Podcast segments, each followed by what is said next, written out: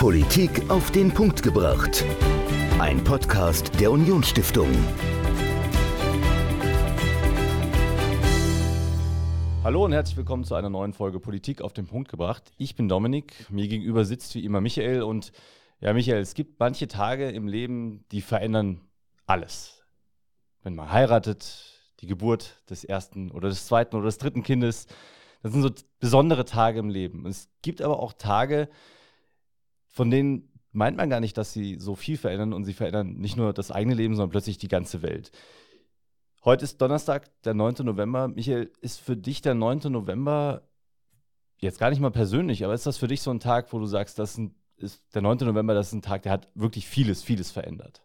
Ja, ich glaube schon. Also gerade in der deutschen Geschichte ähm, gibt es halt viele Ereignisse, die am 9. November stattgefunden haben. Also der Novemberputsch 1918, äh, der dann auch mit dazu beigetragen hat, dass der Erste Weltkrieg äh, zu Ende ging, also die Kriegsmüdigkeit dann äh, wirklich zum Vorschein kam auf der Straße. Dann 1923 der Hitler-Ludendorff-Putsch, also wo die Nationalsozialisten das erste Mal versucht haben, sich an die Macht zu putschen. 1938 ganz dunkles Kapitel mit dem mit der Reichspogromnacht, also wo wirklich äh, die Juden, äh, die, die Mitbürgerinnen und Mitbürger jüdischen Glaubens halt gejagt wurden, umgebracht wurden, gelünscht wurden, vergewaltigt wurden. Also ganz, ganz schlimm. Aber es gibt auch ein schönes Ereignis, das mit dem 9. November verbunden ist. Das ist der Mauerfall 1989, also Deutschland ähm, auf dem Weg zur Wiedervereinigung. Die Menschen, die unter der sozialistischen Diktatur in der DDR leiden mussten, die hatten endlich die Möglichkeit, in Freiheit und Wohlstand zu leben. Genau, und du hast mit jemandem gesprochen, der für den der 9. November auch persönlich ein ganz besonderer Tag war. Ähm, erzähl uns mal, mit wem du gesprochen hast und worüber genau ihr beide geredet habt. Ich habe mit Dr. Carsten Dümmel gesprochen, der ist Leiter der Konrad-Adenauer-Stiftung hier im Saarland und der ist in der DDR aufgewachsen, ist 1988 freigekauft worden. Das wird er noch im Podcast ein bisschen detaillierter erzählen und konnte dann erst danach sein Leben so leben, wie er das wollte. Also er konnte dann erst danach studieren und äh, sich entsprechend entfalten. Also wirklich ähm, sehr, sehr bewegende Persönlichkeit, äh, sehr, sehr bewegendes Schicksal. Also da sollte man auf jeden Fall mal reinhören. Genau, also wenn ihr mehr über ja, das Leben in der DDR unter diesem Unrechtsstaat ähm, wissen wollt, wenn ihr auch mehr über den Mauerfall wissen wollt, dann hört jetzt auf jeden Fall zu. Michael im Gespräch mit Dr. Carsten Dümmel, dem Leiter des Politischen Bildungsforums Saarlands der Konrad-Adenauer-Stiftung hier im Saarland. Viel Spaß. Heute zu Gast bei mir im Podcast Dr. Carsten Dümmel. Herzlich willkommen, Herr Dr. Dümmel. Ein herzliches Willkommen zurück. Danke für die Einladung. Herr Dr. Dümmel, stellen Sie sich doch unseren Hörerinnen und Hörern einmal kurz vor. Ja, mein Name ist gesagt, Carsten Dümmel. Ich bin in Thüringen aufgewachsen und habe bis zu meinem 28. Lebensjahr in der DDR gelebt vor allem eben im Raum Gera-Jena. Bin mit 16, 17 Jahren das erste Mal in Kontakt zur Staatssicherheit gekommen. Das war im Erzgebirge in Schlema gewesen. Eine Zuführung, ein nettes anderes Wort für Verhaftung ohne richterlichen Beschluss. Der Hintergrund, wir haben eine Ausstellung organisiert und mit dieser Ausstellung kam es eben zu dieser Zuführung.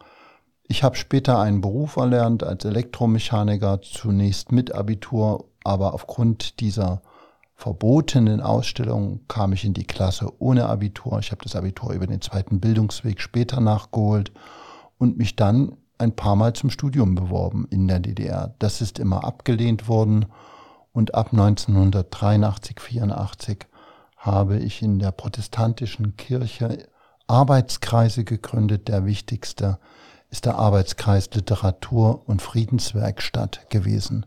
87 dann wurde ich, nein, 85 wurde ich kurz inhaftiert und kam unter Auflagen wieder frei und 87 im Dezember bin ich freigekauft worden, kam dann erst im Frühjahr 88 in die Bundesrepublik, habe in Tübingen studiert und viele, viele Jahre im Ausland gearbeitet und heute arbeite ich für die Konrad-Adenauer-Stiftung hier im Saarland. Ja, und wir wollen ja heute über den 9. November 1989 reden. Das ist der Tag des sogenannten Mauerfalls, also wo die Berliner Mauer geöffnet wurde für die Bevölkerung. Ein ähm, sehr emotionaler Tag in der deutschen Geschichte. Und vielleicht können Sie uns da mal noch mal ein bisschen mitnehmen. Wie kam es denn zu diesem 9. November? Also wie kam es dazu, dass diese Mauer, die ja bis zum 9. November eigentlich unüberwindbar war, wie wurde die über Nacht sozusagen geöffnet? Also erzählen Sie uns das mal. Nun, es gibt eine Vorgeschichte. Das hängt natürlich zum einen mit der Situation in Polen, mit der Situation in Ungarn zusammen als im Mai in Ungarn der eiserne Vorhang zerschnitten wurde, war deutlich und das auch im ARD und ZDF für alle DDR-Bürger zu sehen, dass es ein Loch im eisernen Vorhang gab, dass Ungarn nicht mehr gewillt war, DDR-Bürger nach Österreich einfach auszuliefern oder abzufangen.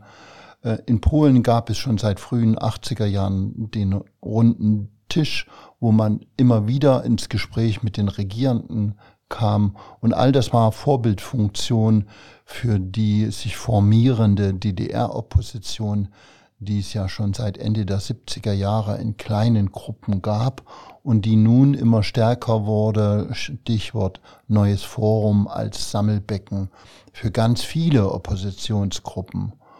Ähm, die Fälschung der Kommunalwahlen im Frühjahr 1989 war das der I Punkt gewesen, I-Punkt.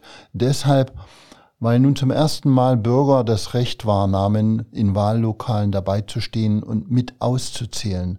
Das hatte vorher noch niemand gemacht. Und so stellten sie fest, dass in Berlin-Prenzlauer Berg eben Wahlen mit 27 Prozent äh, ungültigen Stimmen oder mit äh, den Stimmen, die einfach durchgestrichen hatten, die Wahlzettel, und im nächsten Tag wurden eben in den Nachrichten veröffentlicht, wie man das gewohnt war, 99,8 Prozent Zustimmung für diese Wahl. Damit war klar, die Regierenden lügen und das nicht nur an einer Stelle, sondern an vielen Stellen.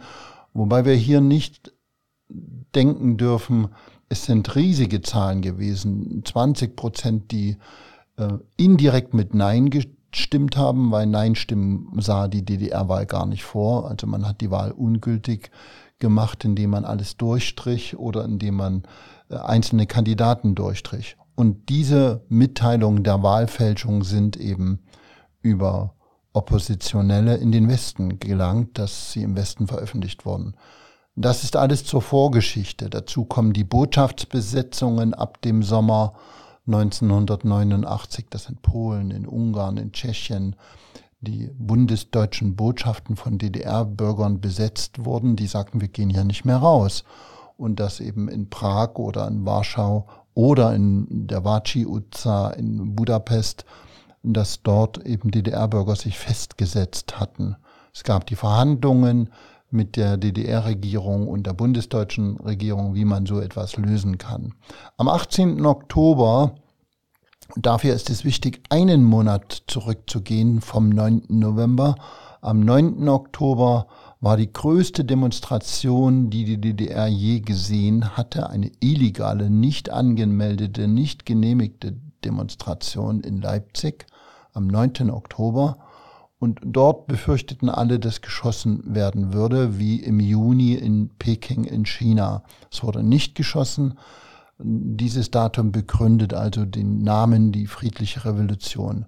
Und wenige Tage später, am 18. Oktober, tritt Erich Honecker als Generalsekretär zurück. Ein über Nacht hatte das Politbüro beschlossen, den setzen wir ab und genau das haben sie gemacht.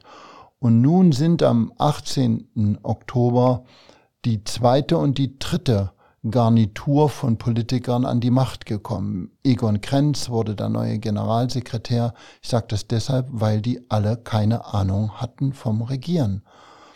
Und das zentrale Thema war Reisefreiheit. Die Bürger wollten eine Reisefreiheit. Und so sind bis zum 9. November vier Entwürfe eines Reisegesetzes unter die Leute gebracht worden. Die Zeitungen sprachen über diese Entwürfe. Und der letzte Entwurf stammt vom 8. November und am 8. November war wieder ein Entwurf mit lauter Konditionen, wenn Sie dann könnten und es stand nicht fest, Sie dürfen reisen so und so. Es wurde eine Gruppe gegründet aus Staatssicherheit und Innenministerium der DDR vier Leute, vier hohe Offiziere, die am 9. November frühmorgens begannen, diesen Gesetzesentwurf, der ausgepfiffen worden war auf der Straße, wieder zu überarbeiten. Mittag wollte Egeon Krenz den überarbeiteten Entwurf haben. Der Entwurf ist zu ihm gekommen und einer der Offiziere des Innenministeriums hatte alle Konditionen und Bedingungen gestrichen und ansonsten den Entwurf unverändert gelassen. Und er glaubte, so würde er akzeptiert werden vom Volk, aber niemals von den Regierenden akzeptiert werden, weil darin stand das drin, was dann später Schabowski auch verlesen hat, jeder kann reisen über jeden Grenzübergang und kann jederzeit wieder zurückkommen. Der Entwurf ist mutmaßlich nie richtig gelesen worden und am Abend gab es eine Pressekonferenz und alle erwarteten auf dieser internationalen Pressekonferenz, dass man Fragen stellen wird nach den drei, vier Entwürfen des Reisegesetzes und Egon Krenz hat dem vorbeieilenden Günter Schabowski diesen Entwurf, den er Mittag bekommen hatte, in die Hand gegeben und gesagt, hier das neue Reisegesetz, das wird ein Hammer. Es ist bis heute nicht bekannt, dass dieses, dieser Gesetzesentwurf, der ja noch gar kein Gesetz war, er hätte durch die Volkskammer und durch das Zentralkomitee gehen müssen, er hätte abgesegnet eine Sperrfrist bekommen müssen. All das ist nicht geschehen. Es hat sich auch niemand finden lassen aus dem Zentralkomitee, der bewusst sagt, ich habe diesen vierten Entwurf gelesen. Mutmaßlich hat ihn niemand gelesen. Und so hat wenige Minuten vor dem Ende der Pressekonferenz Günter Schabowski einen Entwurf vorgelesen, von dem er glaubte, es sei ein Gesetz. Wenn Sie sich die Videos anschauen, er blättert, um den Sperrvermerk zu finden, ab wann gilt dieses Gesetz. Und dann sagt er aus seiner Unbekümmertheit heraus, ich denke, Genossen, sofort unverzüglich. Und das hat natürlich dazu geführt, dass die westlichen Medien vier Minuten später das über den Ticker, sprich Fernschreiber, Faxgeräte, laufen lassen haben und dass das um 19 Uhr und 5 schon weltweit in den Medien war, DDR öffnet Grenzen.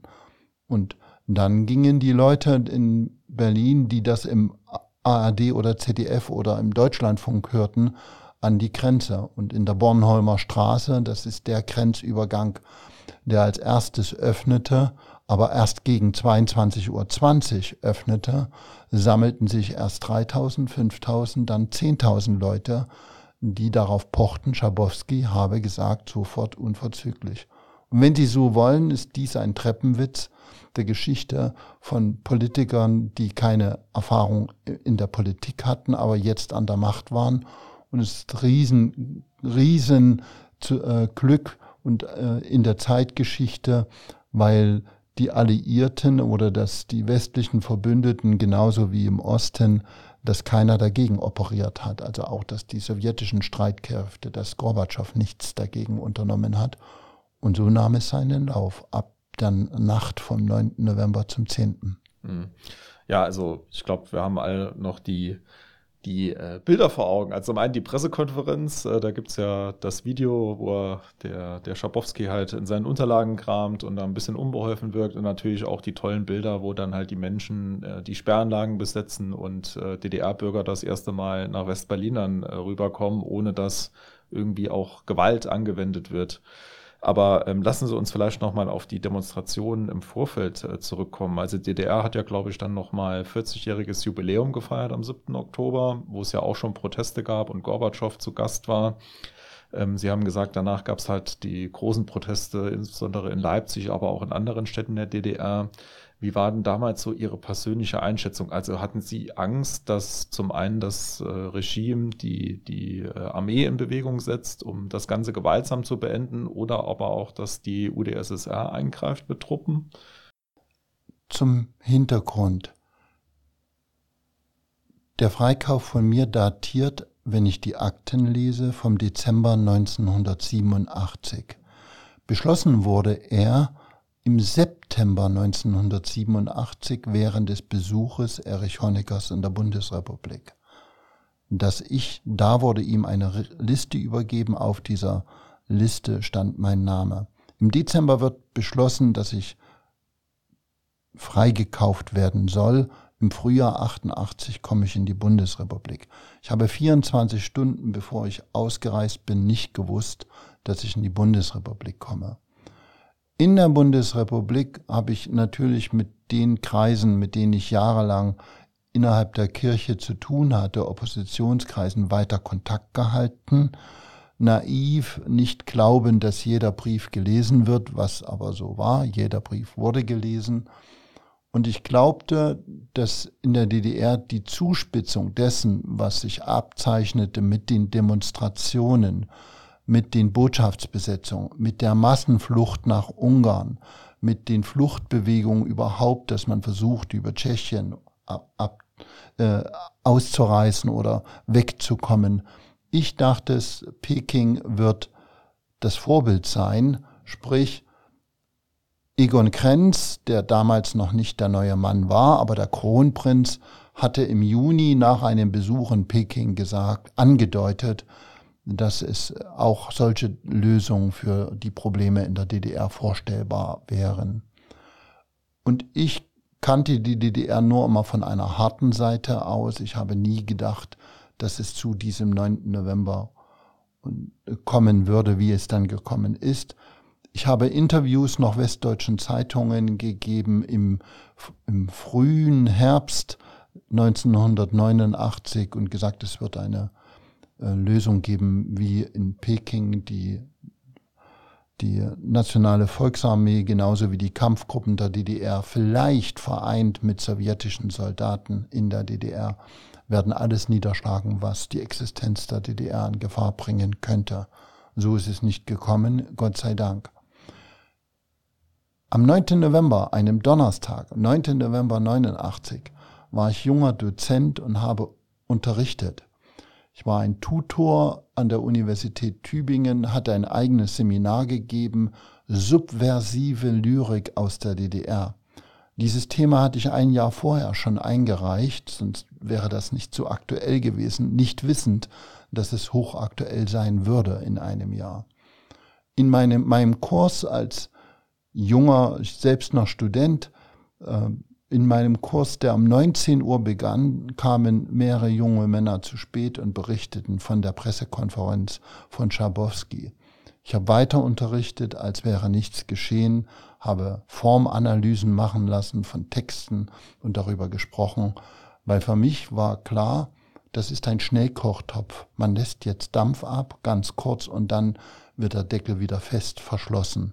Man wird also die Redelsführer rauslassen die nicht mehr zurückgewinnbaren rauslassen und dann wird es wieder geschlossen sein. Am Abend dieses 9. Novembers oder in der Nacht saß ich bei Freunden und habe dort Chinesisch gegessen, weil sie Chinesisch gekocht haben.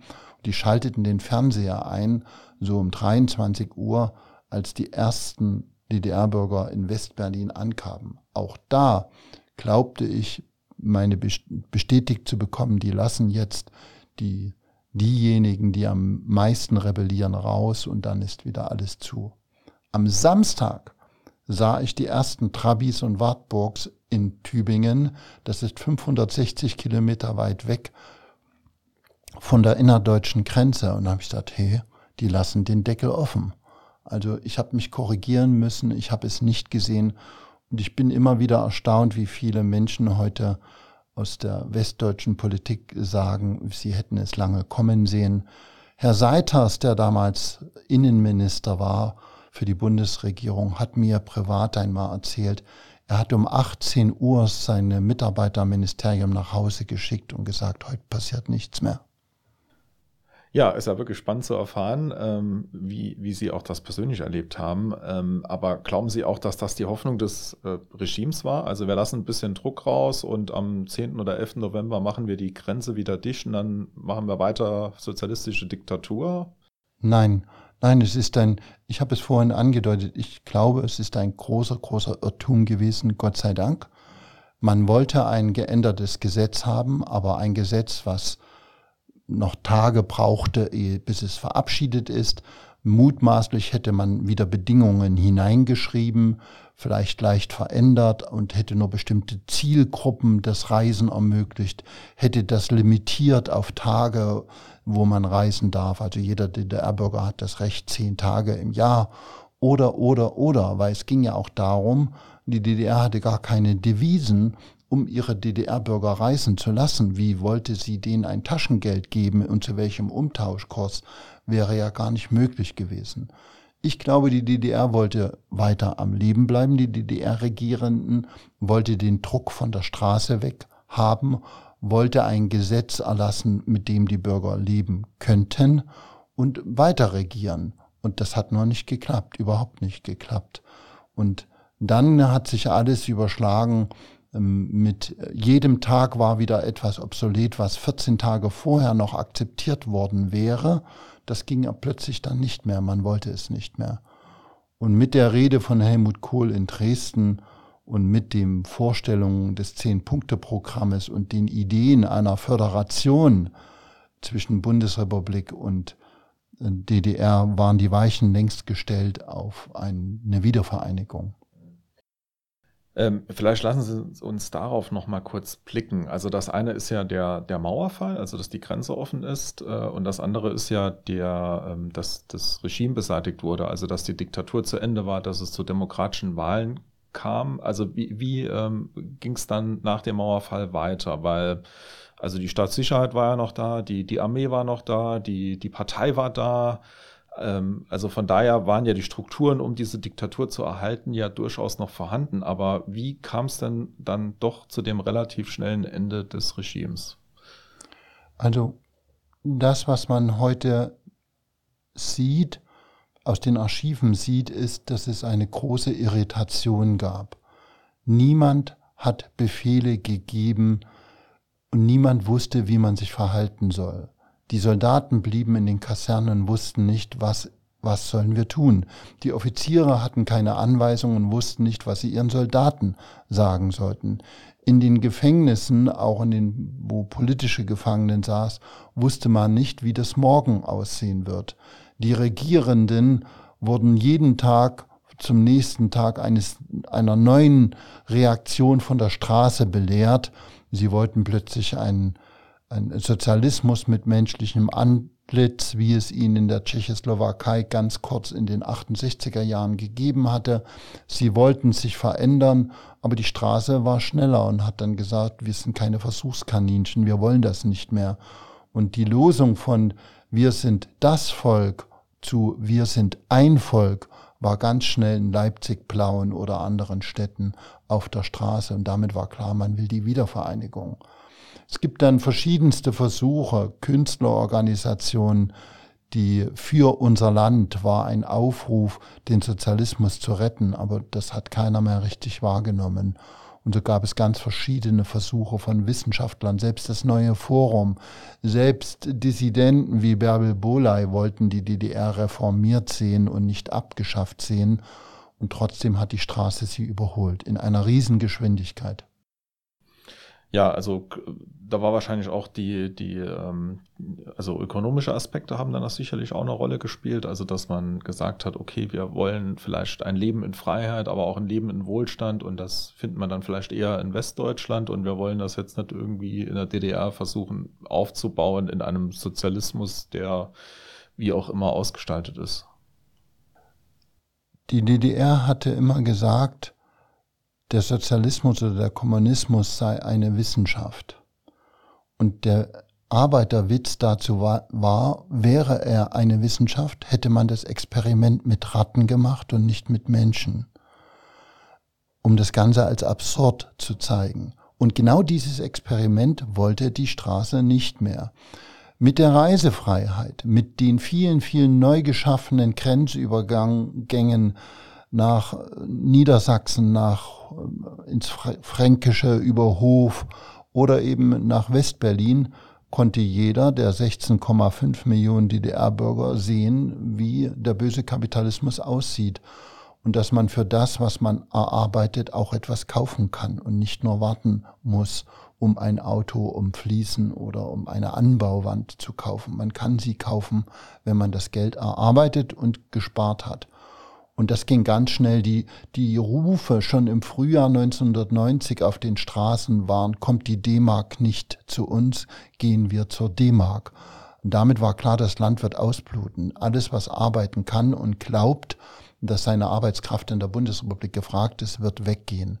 Da musste ein Stopp davor gesetzt werden. Die Mauer gab es nicht mehr. Man musste also Alternativen schaffen, Visionen schaffen, wie es in der Zukunft aussehen könnte in der DDR Sie kennen die, die Aussprüche, blühende Landschaften, die kommen werden, was versprochen worden ist und was auch meiner Ansicht nach Jahre später gekommen ist.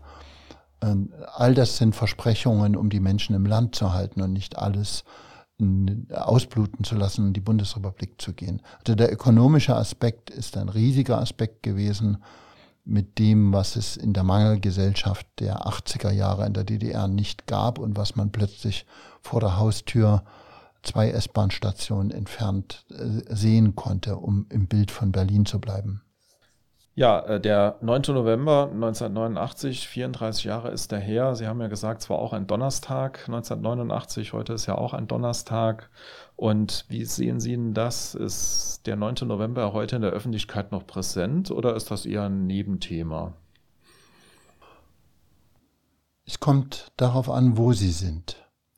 Ich kann es nicht für das Saarland einschätzen, ich kann es nicht unbedingt für Niedersachsen einschätzen oder Hamburg.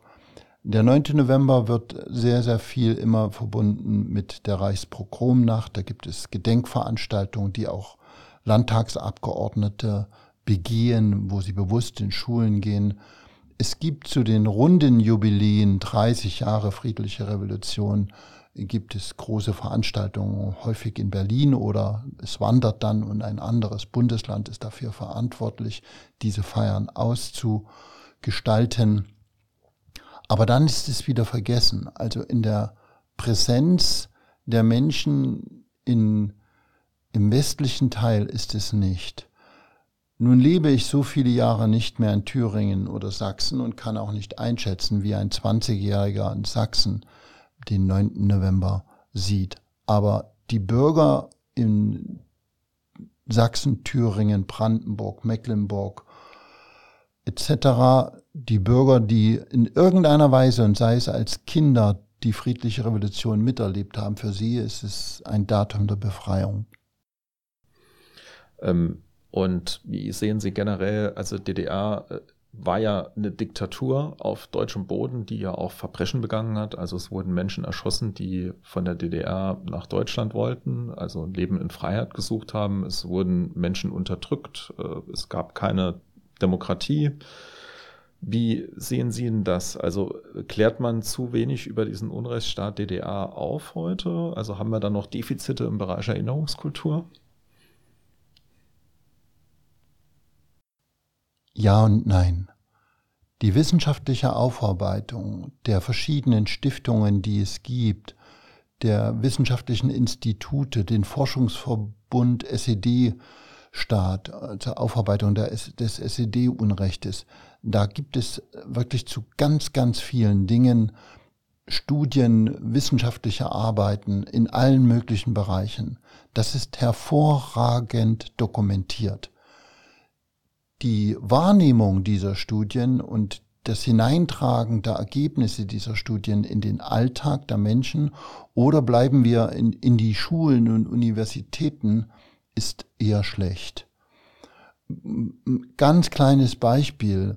Wenn wir heute einen Schüler einer Abitursstufe fragen würden, nennen Sie uns fünf Widerstandsgruppen aus der Zeit des Nationalsozialismus, es würden fünf Gruppen kommen sofort kämen drei Gruppen, Weiße Rose, Kreisauer Kreis, Stauffenberg, Bonhoeffer oder, oder, oder. Es käme zusammen ziemlich schnell, weil das Thema in verschiedenen Facetten im Religionsunterricht, im Politikunterricht, Geschichtsunterricht, selbst im Deutschunterricht behandelt worden ist.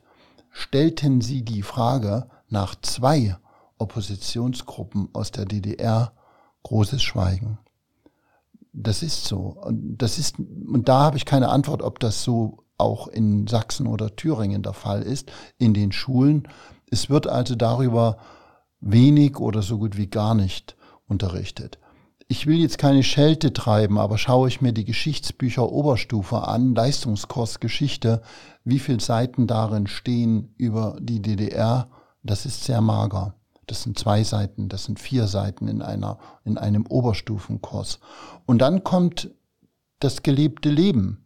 Der Lehrer wird krank, Ausfallstunden und man schafft es im Unterricht, weil man chronologisch vorgeht oder häufig chronologisch vorgeht, schafft man es bis zur Gründung der Bundesrepublik, man schafft es bis zum Helsinki-Vertrag der Konferenz über Sicherheit und Zusammenarbeit oder man schafft es zu diesem oder jenem Datum, aber man schafft es nicht zum Jahr 1989 mit vielen, vielen Schülern, denen ich spreche, die dann Studenten sind, die haben das Thema nicht in den Schulen gehabt oder kaum oder nur mal angeschnitten. Mit die, den Schülern, die es ein bisschen vertieft haben, ist sofort feststellbar, weil der Lehrer dafür affin war, weil er selbst eine Biografie hat, die irgendwo mit der DDR verbunden war und dann hat er das Thema mit hineingenommen. Nächster Punkt. Wenn ich mir anschaue, wie viele DDR-Themen gab es an Universitäten in Geschichte oder auch, ich habe es vorhin angesprochen, in der Germanistik, subversive DDR-Literatur. Wie viele Themen gab es bis 1990 an der Universität Tübingen, Hamburg, Frankfurt, Main oder oder? Und wie viele Kurse dazu gab es von 1990 bis, 90, bis 2000 oder von 2010 bis 2020? Das kann man festhalten. Das ist viel, viel weniger als vor dem Fall der Mauer und vor der Wiedervereinigung. Warum? Weiß ich nicht. Es ist unsere unmittelbare Gegenwart, aber es wird viel zu wenig unterrichtet. Und hier merke ich eine Scheu, dass die Professoren sagen, es ist noch nicht lang genug her, es ist nicht gesichert. Aber damit stellen sich Defizite ein bei Studenten genauso wie bei Schülern. Also wir wollen ja mit diesem Podcast auch dazu beitragen, dass das Thema präsent ist. Und wenn man jetzt ein bisschen mehr über den 9. November 1989 erfahren möchte, haben Sie da einen Tipp, einen Lesetipp, vielleicht einen Tipp für einen Film? Also was gibt es da aus Ihrer Sicht? Also es gibt also bleiben wir bei Filmen. Ähm, es gibt Filme, wir sind das Volk, so wie dieser Ausspruch war. Es ein Zweiteiler. Ich glaube, das CDF hat es gemacht. Das beleuchtet das Jahr 1989 in ganz verschiedenen Facetten. Da ist man einmal auf einem Campingplatz am Balaton, ein anderes Mal mitten in Ost-Berlin und es mündet dann eben in der Nacht des 9. Oktobers wie Roland Jahn ein Kamerateam zusammenstellt aus Ostdeutschen, aus Dissidenten, die dann die Aufnahmen dieser Großdemonstration vom 9. Oktober heimlich machen und diese Kassette mit Hilfe von Diplomaten in die Bundesrepublik schmuggeln bis hin zum 9. November. Sehr sehenswert. Der Film ist sehr chronologisch aufge aufgebaut und mündet dann eben in der Nacht des 9. November. November. Es gibt einen anderen Film aus den frühen 90er Jahren, der beleuchtet 28 Jahre Trennung, sprich die 28 Jahre Berliner Mauer. Der beginnt unmittelbar nach dem 13. August 61, dem Tag, an dem die Mauer äh, gebaut wurde, und der endet am 9. in der Nacht des 9. November 89. Das ist die Geschichte eines Liebespaares, das durch die Mauer getrennt worden ist und ist von Margarete von Trotta, äh, Das Versprechen, so heißt der Film. Ja, also es werden zwei Filme. Büchern gibt es natürlich beim Links Verlag, äh, gibt es Der Tag, an dem die Mauer fiel, ein Buch, das man als wissenschaftliches Buch lesen kann, das die Chronologie aufgegriffen hat. Aber es gibt eben auch Bücher, nehmen wir den Roman von Erich Löst, Nikolaikirche, in dem er die, den, die Leipziger und den Mut der Leipziger in den Fokus nimmt, bis eben hin zur Nacht des 9. Novembers, der dann eben aus der Leipziger Perspektive wahrgenommen wird. Also es gibt jede Menge dazu, ob in der Literatur, in der Belletristik oder dann eben in der wissenschaftlichen Literatur oder im Film oder im Theater gibt es das genauso. Ja, lieber Dr. Dümmel, vielen Dank, dass Sie sich die Zeit genommen haben, bei uns im Podcast zu Gast zu sein. Und wir sagen Tschüss und bis bald. Danke, Herr Scholl. Bis bald. Dr. Carsten Dümmel, Leiter des Politischen Bildungsforums Saarlands der Konrad-Adenauer-Stiftung, im Gespräch mit Michael über sein Leben in der DDR, über den Mauerfall am 9. November 1989. Und wenn ihr mehr über Dr. Carsten Dümmel wissen wollt, erfahren wollt, er hat auch tolle Bücher geschrieben, oder wenn ihr mehr über die Angebote der Konrad-Adenauer-Stiftung wissen wollt, dann schaut doch mal auf deren Homepage vorbei. Wir haben den Link in die Shownotes gepackt. Dort findet ihr den direkten Zugang und könnt euch dann über Dr. Carsten Dümmel und über die Konrad-Adenauer-Stiftung informieren. Die haben tolle Angebote, also es lohnt sich auf jeden Fall, dort reinzuhören. Und wir hören uns dann demnächst wieder. Bis dahin. Politik auf den Punkt gebracht. Ein Podcast der Unionsstiftung.